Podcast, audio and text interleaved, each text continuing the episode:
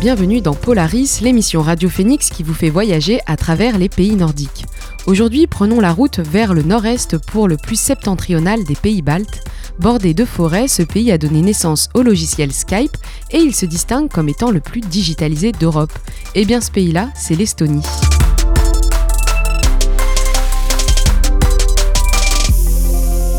Pour saisir toute la singularité de l'Estonie, nous accueillons notre premier invité, Vincent Dautancourt. Bonjour. Bonjour. Vous êtes docteur en géopolitique, spécialiste de l'Estonie et maître de conférence à l'université de Tartu en Estonie. Alors, pour, qu'on comprenne quel est votre lien avec l'Estonie, pouvez-vous nous expliquer comment votre parcours d'étudiant en géopolitique à Paris 8 vous a-t-il emmené dans ce pays-là? Alors, mon parcours euh, commence avant mes études en géopolitique, en fait. Euh, j'ai rencontré ce pays quand j'étais au lycée, à Bressuire, dans les Deux-Sèvres. Le hasard a voulu que un projet européen euh, tenait sa réunion annuelle dans mon lycée et ma famille a lié des liens d'amitié avec la prof qui accompagnait cette délégation d'élèves estoniens. Et on a eu l'occasion par la suite donc de créer un échange bilatéral entre mon lycée et le lycée de un, lycée de Pärnu euh, dans l'ouest de l'Estonie. Et quand commençaient mes études de géopolitique à Paris 8, euh, je m'intéressais déjà à, l'Europe de l'Est et l'ex-URSS de loin, mais j'avais le souhait de m'impliquer dans cette région, d'approfondir mes connaissances sur cette région. Et à l'époque, euh, à l'Institut français de géopolitique, où j'ai fait mes études, il n'y avait pas de personnes qui s'étaient intéressées à l'Estonie de près. Et donc, on m'a proposé de euh, commencer à, faire des recherches sur ce pays, car j'avais déjà des contacts dans le pays. Et euh, de fil en aiguille, j'ai commencé à apprendre la langue pour communiquer avec la population, pour euh, avoir accès à la presse, euh, bah, l'estonien est une clé essentielle. Aujourd'hui, vous êtes maître de conférence à l'université de Tartu.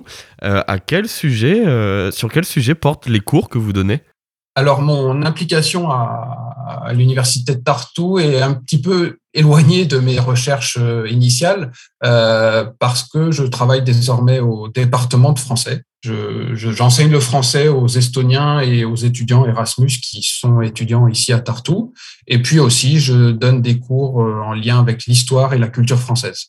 Et donc, comment ça s'explique? Est-ce qu'on étudie autant le français en licence qu'on peut étudier l'anglais ou l'espagnol? Ou il y a vraiment un appétit pour le français? Alors, l'anglais reste une langue euh, plus populaire euh, dans le pays, mais le français se défend bien par rapport à, des langues alors bien sûr, le, russe est aussi une langue euh, que les gens apprennent euh, pour des raisons historiques, le, le, finland, le finnois, puisque c'est le pays euh, voisin, mais le français est, en bonne place. la France reste un, pays important en Europe avec bah, son rôle diplomatique, et puis le français est utile quand on va travailler dans les institutions européennes qui sont situées dans des pays où le français est une langue officielle, que ce soit la Belgique ou, le Luxembourg. Donc, il y a euh, un intérêt euh, particulier pour le, français, c'est indéniable. En termes d'histoire, on a comme euh, image, je pense tous, la chute de l'URSS qui peut être sûrement considérée comme une date symbolique en Estonie. Est-ce qu'on a d'autres grands faits historiques comme celui-ci? Alors bien sûr, pour les Estoniens, l'événement le, plus important, c'est euh, la date la plus importante, c'est le 24 février 1918, jour euh, où les Estoniens ont déclaré leur indépendance. À l'époque, euh, l'Estonie était une province de l'Empire russe.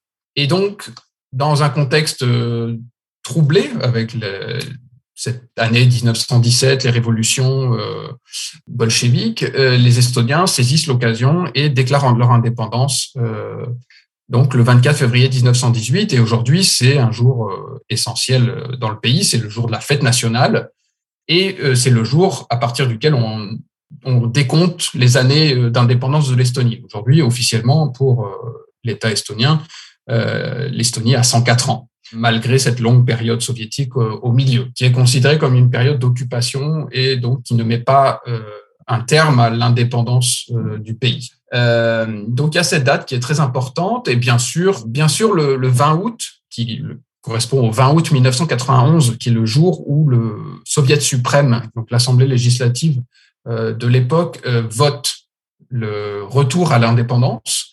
Et chaque année, donc, il y a des cérémonies là aussi pour commémorer cet événement. Et alors cette histoire estonienne, elle a un lien avec la géopolitique qui est du coup votre spécialité. Avec quel pays l'Estonie, elle a des liens géopolitiques? Alors l'Estonie a des liens avec ses voisins, évidemment. on ne peut pas ignorer ses voisins, qu'ils soient amicaux ou moins amicaux. alors les liens sont différents. Tout d'abord, on va avoir les liens avec la Finlande, euh, qui s'explique par des, des, une proximité linguistique. Euh, l'estonien et le finnois sont des langues qui appartiennent à cette famille linguistique des langues finno-ugriennes. Et euh, il y a cette proximité culturelle, linguistique qui, qui rapproche les deux rives du golfe de Finlande. La Finlande a été rapidement un, un pays dans, vers lequel les Estoniens se sont tournés après la chute de l'URSS. Au sud, on a la Lettonie et la Lituanie qui, euh, donc avec l'Estonie, forment ce qu'on appelle les États baltes, deux pays qui ont une histoire assez similaire, euh, avec des différences, mais il y a quand même des similarités qui font que ces trois pays euh, bah, ont une histoire qui avance un peu de concert, avec un accès à l'indépendance dans ce contexte des de la révolution russe en, 1917-18. Donc il y a un parallélisme qui ensuite a continué avec l'accession à l'Union européenne et à l'OTAN en 2004. Donc, il y a une volonté aussi d'unité balte qui ne fonctionne pas toujours. Parfois, les, trois pays ont des intérêts différents. Euh, si on se tourne vers euh, l'ouest, il y a la, Suède, qui est l'autre grand voisin, euh, qui, a, joué un rôle très important, qui joue un rôle très important dans l'économie du pays avec la présence en Estonie de banques suédoises. Il y a un lien avec le pays par, parce que bah, la Suède a été aussi une destination pour les réfugiés pendant la Seconde Guerre mondiale. Et puis ensuite, euh, bien sûr, il faut euh, se tourner vers l'Est et la Russie, donc qui est cette euh, ancienne puissance occupante, selon la, terminologie estonienne. les relations sont, fraîches. il y a des, tentatives de rapprochement, mais qui ne donnent peu de résultats. et donc, il y a une méfiance assez, assez poussée vis-à-vis de, vis-à-vis de la Russie et la, présence euh, d'une minorité, euh, de minorités russophones dans le pays crée des tensions assez, euh, assez poussées entre, entre les, deux, les deux pays.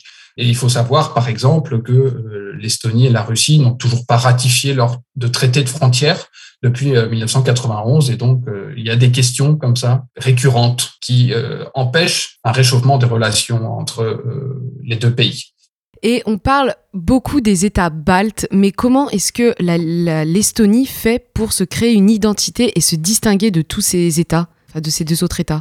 Alors ici, on peut rentrer un petit peu dans le détail des particularités de, ces trois États qui, effectivement, par commodité, sont regroupés dans cette appellation pays baltes, alors qu'il y a une justification, mais euh, l'Estonie se distingue bah, par rapport aux deux autres par sa langue. Euh, comme je le disais tout à l'heure, l'estonien est une langue finno-ugrienne et a des liens très lointains avec le hongrois.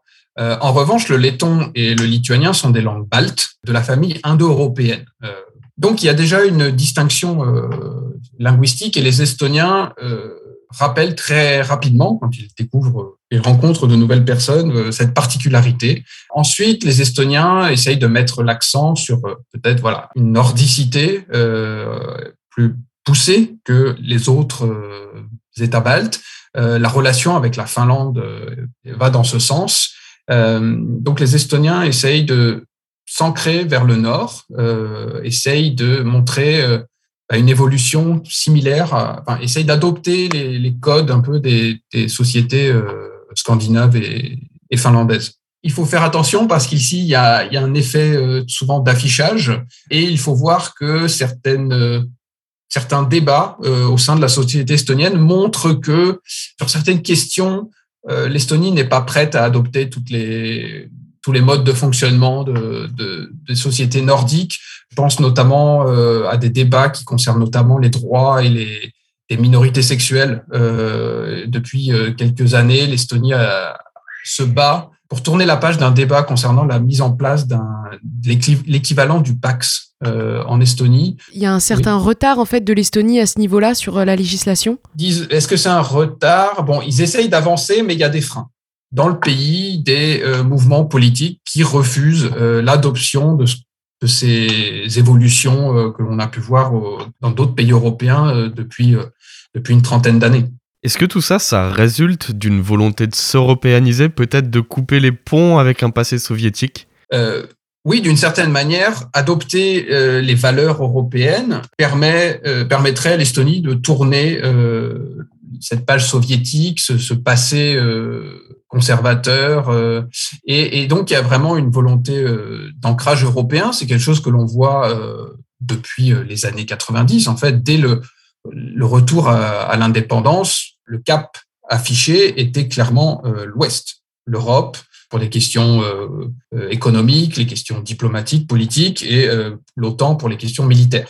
Par la suite, pour eux, c'est effectivement confirmer, affirmer cet ancrage européen donc nordique en premier temps, dans un premier temps, et ensuite européen dans un deuxième temps. Et alors, pendant nos recherches, on a pu lire que l'Estonie est un pays où l'histoire et la modernité cohabitent. Ça peut paraître un peu étrange, mais est-ce que c'est vrai ou c'est une idée reçue qu'on a sur l'Estonie? L'histoire est, très présente, mais malheureusement, euh, les traces sont assez limitées pour des raisons euh, liées au XXe siècle. Beaucoup de, villes ont été détruites. Euh, il, y a, finalement, même si Tallinn, par exemple, a, réussi à conserver sa vieille ville en dehors de, Tallinn, ce, passé est assez pas si présent. peut-être qu'au-delà de l'histoire, il y a peut-être le maintien de traditions. C'est quoi les traditions culturelles du pays? Peut-être une place, euh, une place pour le pour le folklore par exemple, euh, qui, qui est qui est assez euh, assez présent ici dans un sens positif. les Estoniens sont capables, voilà, de d'un côté de, de, célébrer des, des traditions ancestrales avec la permanence de, de traditions comme la Saint-Jean, de paganisme qui existe encore un peu euh, ici, qui n'est pas partagé par tous, mais que l'on retrouve. Et puis d'un autre côté, effectivement, euh, il y a ce, cette euh, modernité numérique qui est née dans les années 90. Hein. C'est un choix politique qui a été fait dans les années 90 de d'adopter Internet et de se lancer à corps perdu dans ces nouvelles technologies. Ça a fonctionné. et aujourd'hui, les nouvelles technologies font partie du, quotidien de chaque Estonien. Et alors finalement, quelles sont les préoccupations de l'Estonie C'est de devenir un pays euh, vraiment digital, de se tourner peut-être vers le durable? Euh, Alors la question du durable est une question aujourd'hui euh, vraiment d'actualité pour des questions locales. notamment, on parle beaucoup depuis l'automne 2021, lorsque les prix de l'énergie ont explosé. Comment faire cette transition verte euh, en Estonie, car l'Estonie a la, particularité d'avoir des ressources naturelles, euh, les schistes bitumineux qui sont situés dans le nord-est, qui euh, lui, ont permis de produire de l'électricité. Or, les schistes sont très polluants. et l'Estonie est face à un dilemme. Est-ce que on continue d'exploiter ces schistes qui permettent d'avoir une certaine indépendance énergétique, ou alors on abandonne cette énergie au risque de mettre une région euh, en grande difficulté économique, euh, mais dans un but de protection de l'environnement. En 2016, vous avez présenté une thèse qui s'intitule La ville de Tallinn, les ambitions et les enjeux géopolitiques d'une petite capitale européenne. Est-ce qu'actuellement les enjeux de la ville de Tallinn et de l'Estonie sont les mêmes qu'en 2016 hmm, Bonne question. Euh, oui, d'une certaine manière, les, les enjeux restent les mêmes. Euh, donc, dans ma thèse, j'évoquais euh, deux, deux niveaux d'enjeux géopolitiques. Il y avait l'enjeu euh, international, savoir comment Tallinn pouvait se placer dans, dans, dans son environnement international, à la fois baltique, européen, et aussi les questions locales, comment la ville se modernisait. Alors, le temps a passé six ans, c'est assez, assez long. au niveau européen, bon, l'ancrage européen euh, estonien est encore plus fort qu'il y a six ans. De ce point de vue, les conclusions que j'ai tirées dans ma thèse étaient, sont toujours valables. Il y avait une idée de, se poser entre l'Est et l'Ouest, mais bon, les freins, euh, que ce soit liés à, aux relations avec la Russie ou ben, l'absence de moyens peut-être euh, en, Estonie, font que cette façade orientale est, de plus en plus délaissée. Et donc, on a une continuité dans, l'évolution, c'est-à-dire que l'Estonie bah, est de plus en plus ancrée à l'ouest. Et puis, euh, j'évoquais dans ma thèse également bah, la question de la numérisation de la ville. Alors là-dessus, il y a peut-être eu des évolutions intéressantes où on voit désormais des quartiers vraiment euh, modernisés. Euh, on voit le, la présence de cette révolution numérique dans la ville. Ce qui, comment, il y a encore comment ça se voit? Comment c'est représenté dans la ville? en, fait, ici, l'Estonie a fait sa une révolution en termes d'entreprise avec une présence dans le pays très importante de start-up. L'Estonie est le, le, pays européen avec le plus de start-up par habitant. Et aujourd'hui, il y a des quartiers anciennement quartiers industriels qui ont été rénovés et qui témoignent de, euh, cette, de cette, révolution euh, économique avec euh, donc des, des pépinières d'entreprises qui ont été développées dans, dans différents quartiers. Et alors, si on sort de cet aspect numérique pour tendre vers la culture, Vincent de Tancourt, pour promouvoir l'Estonie en France, vous faites partie de l'association France-Estonie, pour laquelle vous écrivez des articles qui retracent l'actualité mensuelle de l'Estonie. À destination de qui sont ces articles? C'est pour des Français, pour des Estoniens ou d'autres étrangers qui s'intéressent aux deux pays? L'idée, quand on a commencé, quand j'ai commencé, c'était de d'offrir un accès aux Français à, l'actualité estonienne. Car beaucoup de choses, euh, j'ai commencé en 2016, euh, il y avait des choses en anglais, mais très peu. Et donc, ayant cet accès privilégié à la presse estonienne, j'ai décidé de bah, faire ce pont entre l'Estonie et le lecteur français qui a un intérêt pour l'Estonie. On retrouve donc euh, surtout des lecteurs français parmi les, gens qui lisent euh, ces, textes, mais euh, aussi, c'est peut-être c'était une petite surprise, mais c'est pas si surprenant que ça, des Estoniens qui vont voir un petit peu comment on parle du pays dans dans d'autres langues, ayant connaissance déjà des faits décrits dans le texte, bah, ils ont cette facilité de lecture qui leur permet d'améliorer leurs compétences linguistiques. et récemment, j'ai découvert aussi que des enseignants de français utilisaient les textes pour faire travailler leurs étudiants euh, en lycée. Et alors, dernière question rapidement pour conclure. Vous avez participé à la rédaction du grand dictionnaire euh, estonien-français. Est-ce que ça veut dire qu'il n'existait pas déjà des dictionnaires? Si, il existait des dictionnaires, mais les dictionnaires de qualité euh, commençaient à se faire vieux. Et les initiateurs du projet ont décidé dans les années 2000 qu'il était temps de créer un, outil plus moderne, plus adapté euh, aux besoins euh, des Estoniens et des Français, car c'est un dictionnaire qui est destiné à la fois aux Estoniens qui veulent écrire en français et aux Français qui veulent euh, traduire de l'estonien. Alors on le rappelle, ce dictionnaire, il est consultable sur le site www.estfra.ee et aussi téléchargeable au format PDF. Eh bien merci à vous Vincent Dautancourt d'avoir accepté de présenter l'Estonie avec votre regard de spécialiste. Merci à vous. En deuxième partie d'émission, nous allons recevoir une ancienne canaise expatriée en Estonie qui va nous parler non pas de géopolitique, mais de son parcours singulier et de son amour pour le pays. Mais avant, on marque une pause musicale avec Koukir de Hans Andur. Ce groupe de rock indie s'est formé en 2002 et compte 9 albums à son actif. Le dernier en date est sorti en 2021 et c'est de ce dernier qu'est extrait le titre Koukir. On l'écoute tout de suite sur Radio Phoenix.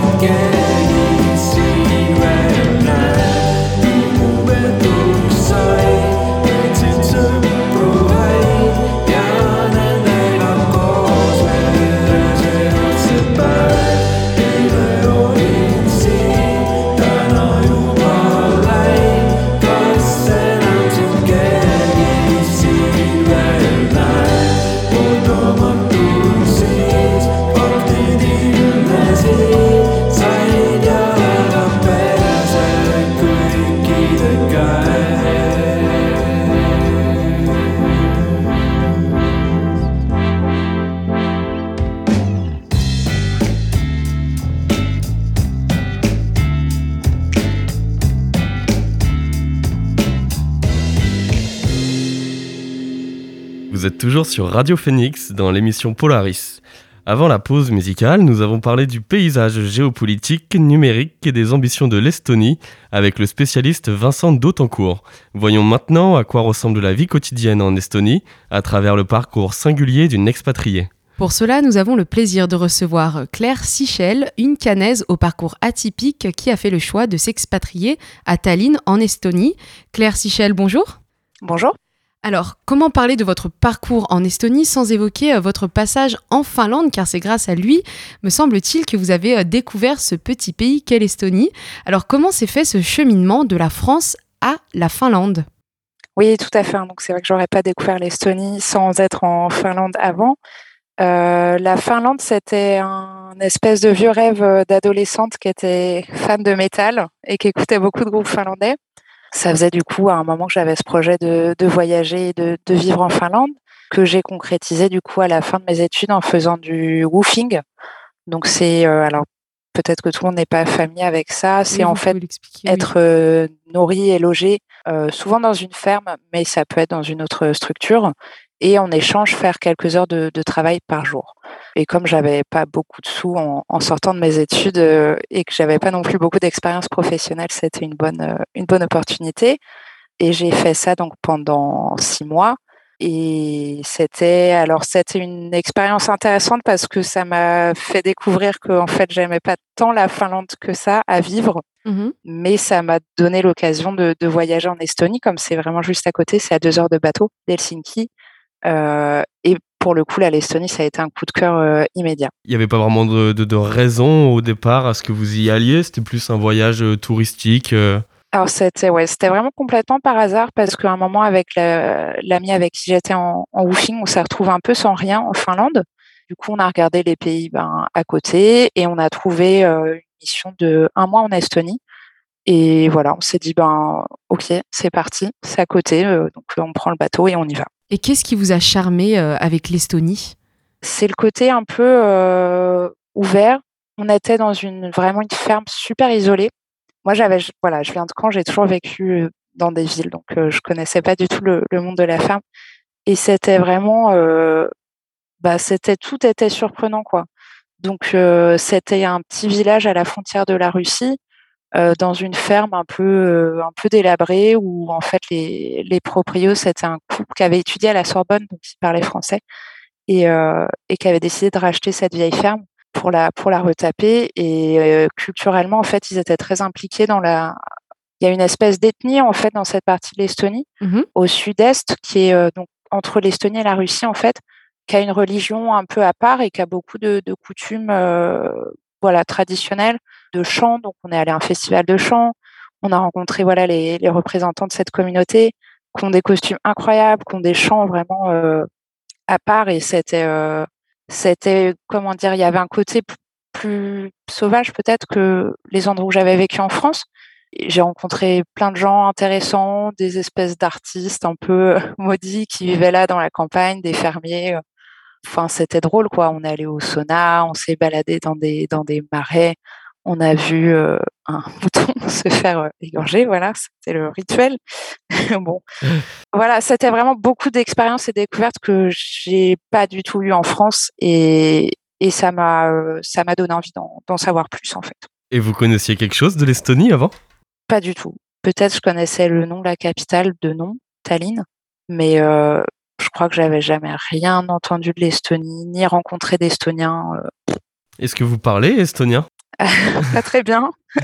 c'est un langage vraiment particulier qui ressemble à quasiment rien d'autres euh, de connus. Quasiment Donc, rien. Euh, voilà, il y a, c'est, c'est vraiment difficile. Ça ressemble un peu au, au finnois en fait, et c'est tout. Et j'ai pris des cours euh, d'estonien, donc je suis niveau A1, mais la grammaire est vraiment vraiment dure. Et en fait, beaucoup de gens parlent couramment anglais. Donc malheureusement, donc vous parlez anglais sur C'est pratique, mais ouais, voilà. Et alors, si on revient sur, sur votre parcours, sur comment vous vous êtes installé en Estonie, quelles solutions vous avez trouvées euh, pour continuer à vous installer en Estonie? Alors en fait, donc j'ai passé un mois du coup en, en woofing en Estonie. Après ça, je suis retournée en Finlande.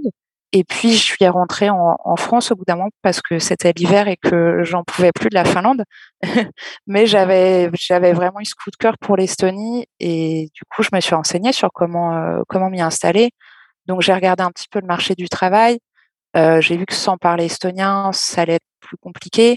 Et voilà. Et en fait, en France, j'avais fait beaucoup de jobs alimentaires et, et je voulais faire quelque chose de plus intéressant je me suis renseignée au CRIGE à Caen, qui est une structure pour euh, accompagner les jeunes.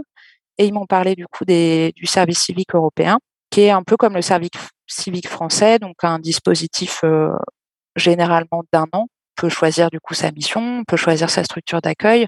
Et vous êtes euh, parti où, vous? Dans quelle, dans quelle association? Et à Tallinn, moi, je suis partie au Centre culturel ukrainien, petite association en fait culturelle qui produit beaucoup d'objets artistiques à la main et qui en même temps voilà cherche à faire des activités donc pour la communauté ukrainienne de Tallinn, faire découvrir cette communauté aux autres. Et voilà, il y a vraiment un côté un peu très écolo, très on parle beaucoup de la nature, on fait tout à la main, on utilise des, techniques traditionnelles. Et c'était en fait c'est super parce que c'est vraiment un endroit où il y a un mélange de communautés. Il faut savoir qu'en Estonie, donc il y a beaucoup de, de Russes qui sont restés en Estonie. Malheureusement, c'est pas des communautés en fait qui se mélangent beaucoup.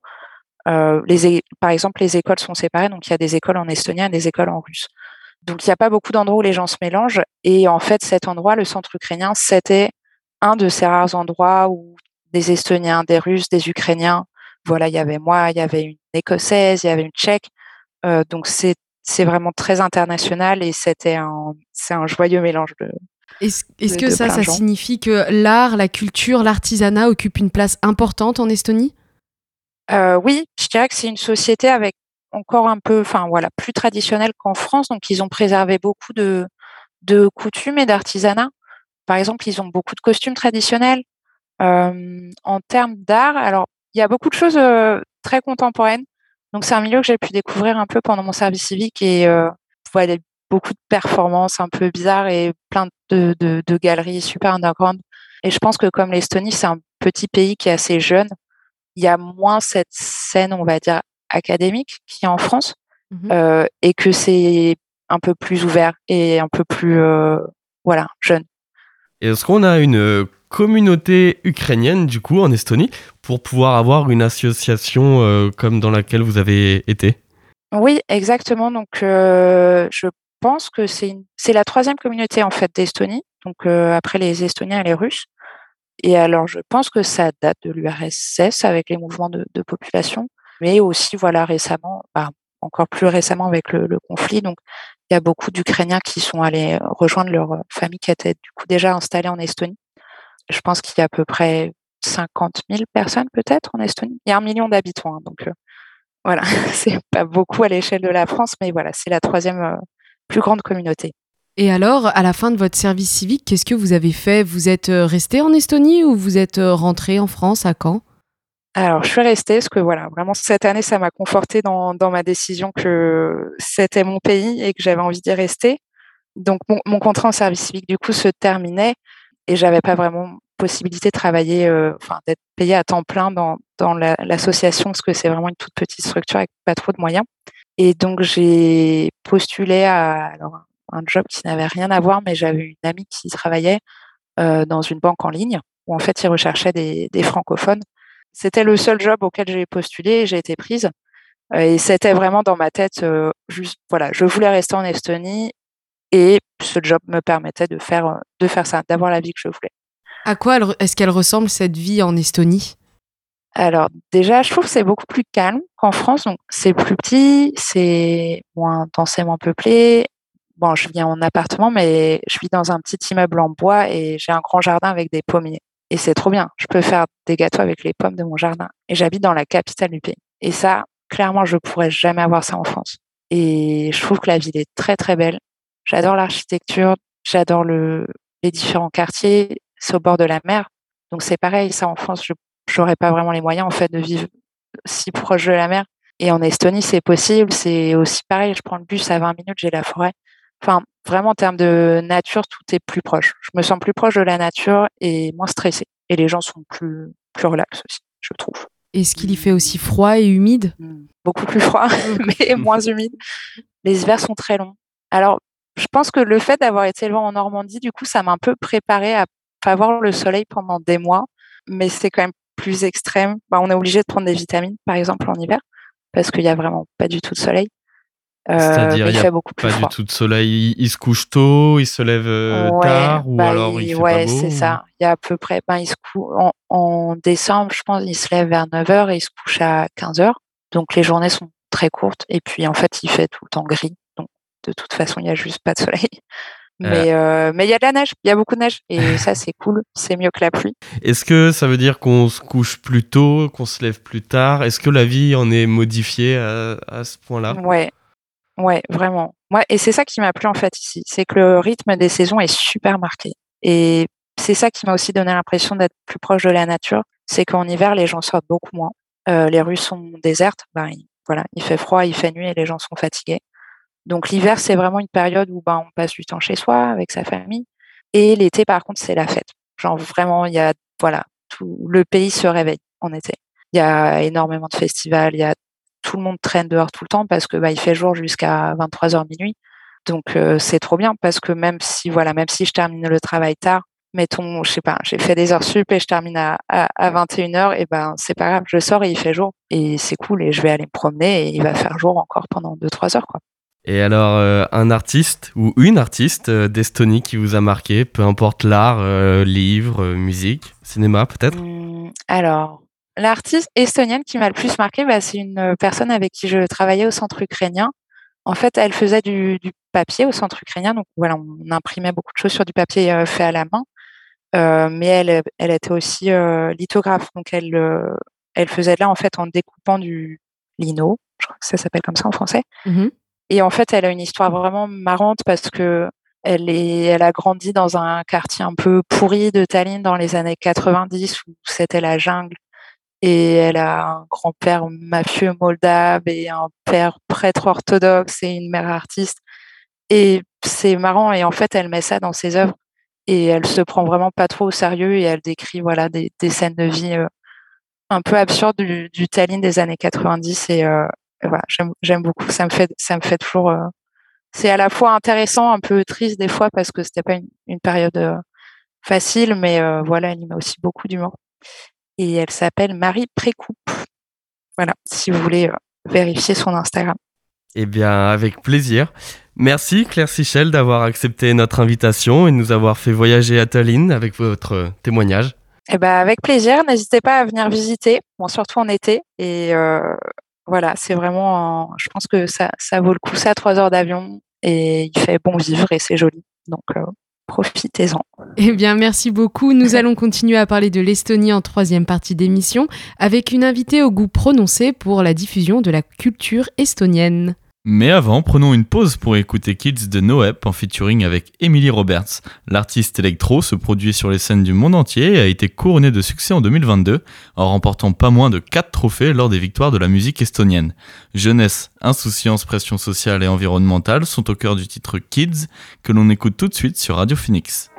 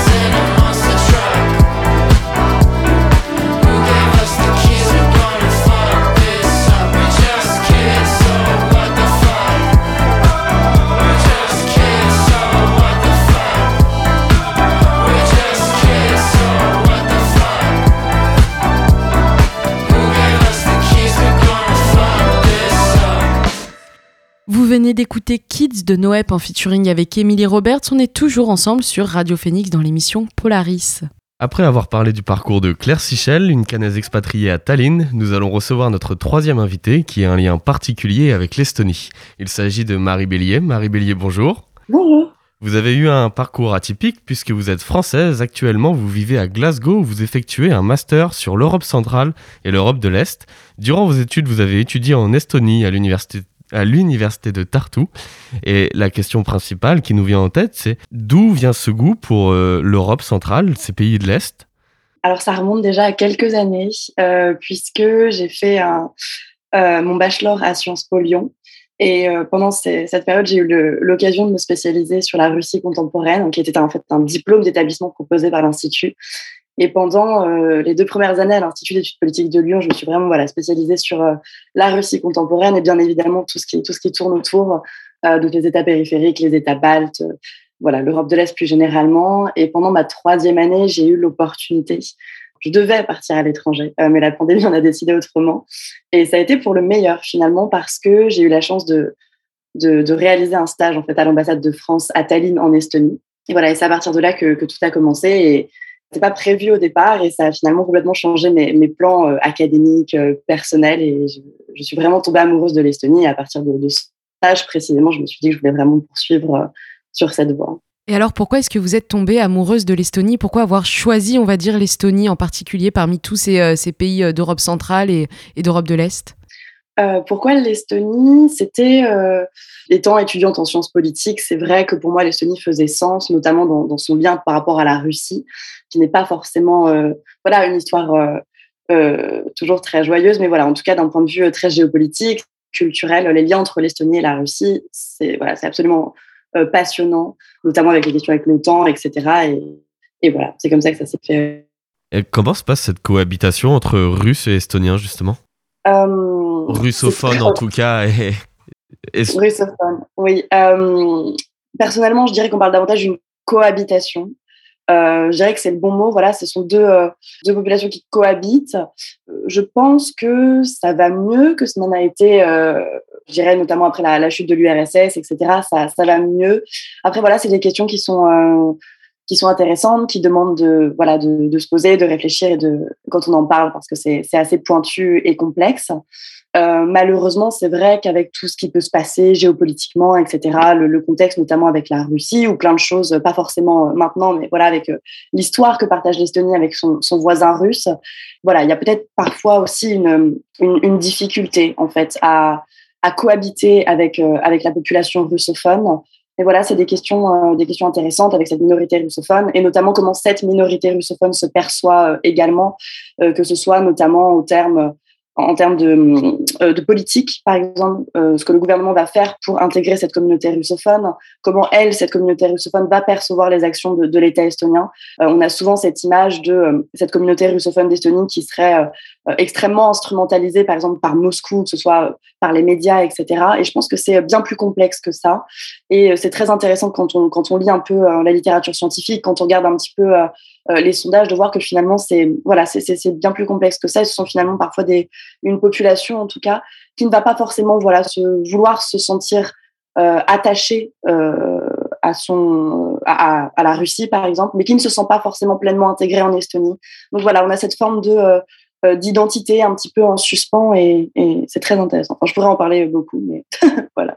Et alors vous, comment se, passait votre vie en Estonie quand vous étiez étudiante? Est-ce que vous étiez euh, intégrée? Est-ce que vous aviez des amis? On sort? Comment ça se passe? Euh, c'est vrai que j'avais, j'ai eu l'occasion d'expérimenter deux Estonies différentes, j'ai envie de dire, parce que la première fois c'était à Tallinn et je travaillais, donc j'avais pas forcément cet aspect très étudiant. Et la deuxième fois à Tartu, j'étais vraiment étudiante. Et c'était une, voilà, c'était une très très bonne expérience. Euh, l'université de Tartu en elle-même était absolument incroyable dans, dans, la, dans les cours proposés, dans le, euh, les, chercheurs, etc. Et oui, je me suis fait, je me suis fait des amis. J'avais notamment, enfin, j'ai notamment eu l'occasion de vivre euh, avec deux Estoniennes. Et voilà, on est toujours en contact. Et euh, c'était, c'était une belle expérience de vie. Et, et je trouve que ce sont des gens extrêmement chaleureux. voilà, j'ai pu apprendre un petit peu d'estonien, etc. Donc non, c'était une super expérience. Et la vie étudiante à Tartu est, est intéressante. C'est vraiment, je pense, la ville étudiante d'Estonie, de par la présence de l'université. Et puis parce qu'il y avait énormément d'étudiants internationaux. Euh, beaucoup d'étudiants euh, de Russie, d'Ukraine, d'Europe de l'Est, voire, euh, voire même plus. on était quelques Français sur place, j'étais pas, j'étais pas la seule. Voilà, donc ça montre bien qu'il y a une forme d'attractivité en Estonie et, et c'était voilà, une super expérience. Et alors, vous êtes aussi membre de l'association France-Estonie qui a pour but de contribuer à faire connaître euh, la, en France l'Estonie et sa culture, ainsi que de favoriser dans euh, tous les domaines d'échange en fait qu'il peut y avoir entre les deux pays. Quels sont les liens qui existent entre euh, la France et l'Estonie?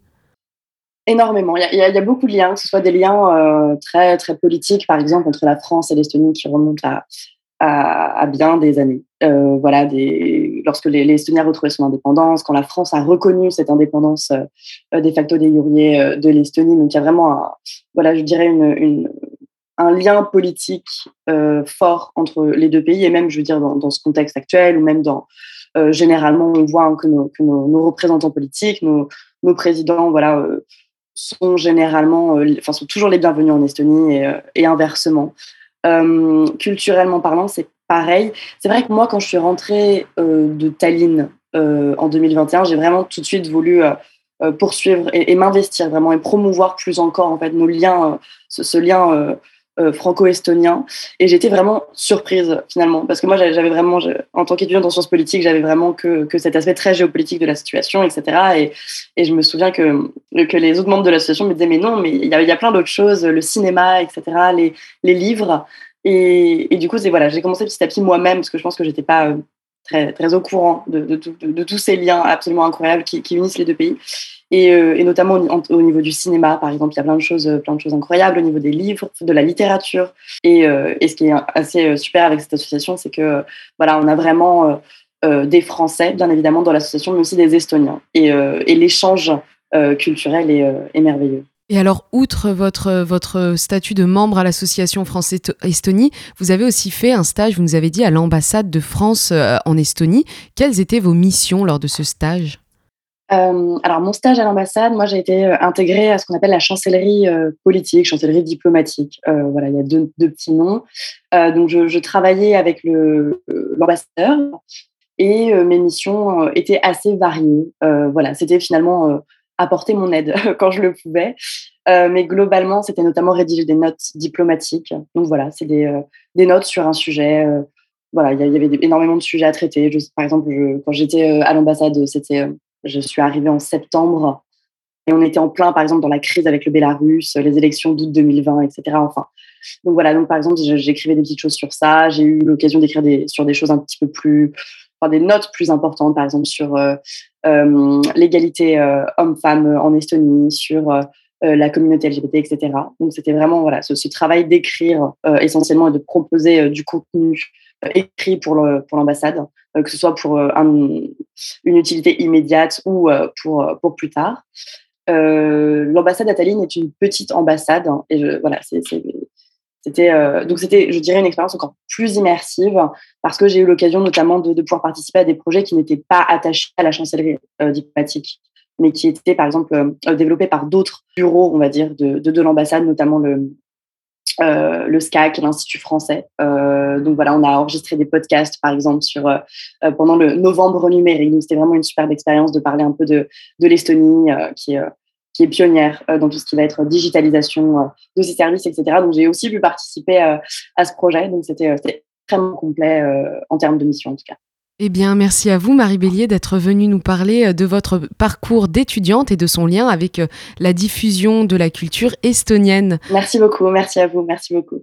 C'est la fin de cet épisode de Polaris dédié à l'Estonie avec le soutien de la ville de Caen. Merci à Guillaume et Alan pour la réalisation de l'émission.